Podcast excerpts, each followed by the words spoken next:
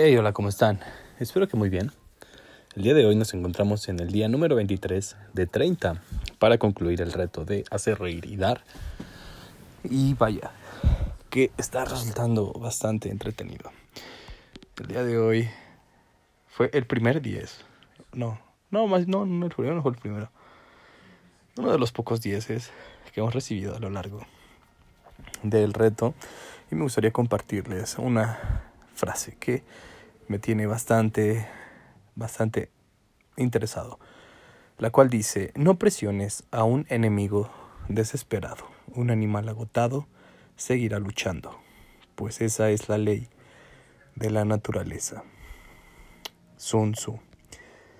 Esta es una frase de un autor de uno de los libros que también ha marcado mucho en mi vida profesional y personal el cual se llama El arte de la guerra.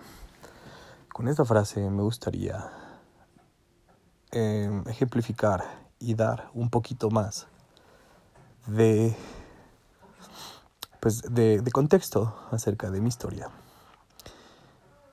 Eh, hubo una vez, eh, cuando yo estaba viviendo en Londres, en la cual me encontraba, me encontraba eh, buscando un departamento en los primeros días que llegué.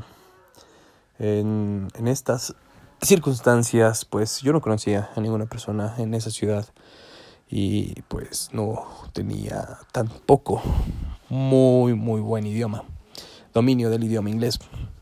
Entonces, pues vaya, empecé a buscar en muchas plataformas, empecé a llamar a muchas personas que tenían anuncios publicados con viviendas y pues vaya, después de un par de días sin encontrar nada y, y bueno, vaya, todo lo que encontraba estaba fuera de mi presupuesto, pues me hallé en la posición que le llamaremos a lo largo de este podcast como la posición de entrada, o bueno, la posición de... ¿Cómo se puede llamar? Bueno, estaba en una posición de desesperación porque ya había agotado muchas, muchas, muchas opciones y ya también estaba a punto de vencerse mi plazo en el hostal donde estaba hospedado, el cual era un poquito caro, entonces no podía permitirme tener más gastos.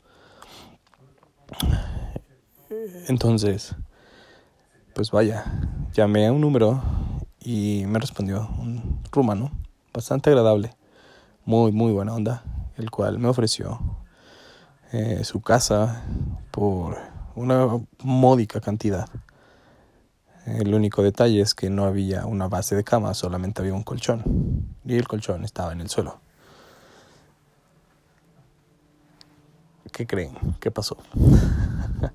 ¿Lo acepté o no?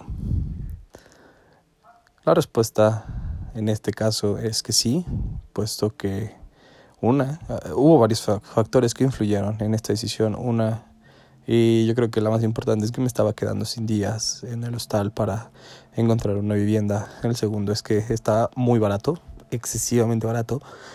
Y otra de las opciones, otra de las razones es que estaba en un lugar increíblemente céntrico. Entonces, eh, con esta frase también de que no presiones a un enemigo desesperado porque va a atacar, quiero decirles y recomendarles que se pongan en esas situaciones lo más seguido que puedan.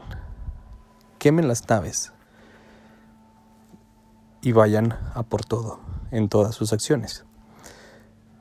Una vez por ahí me dijeron que una persona que tengas cuidado con una persona que lo ha perdido todo porque ya perdió también el miedo.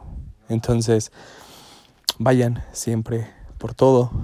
Mm, si están desesperados, ocupen todas sus cartas, apuesten todo, el todo por el todo, metan toda la carne al asador, que siempre van a encontrar una respuesta.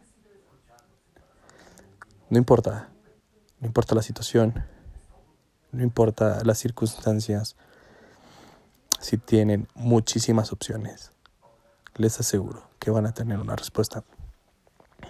Les dejo con esta reflexión.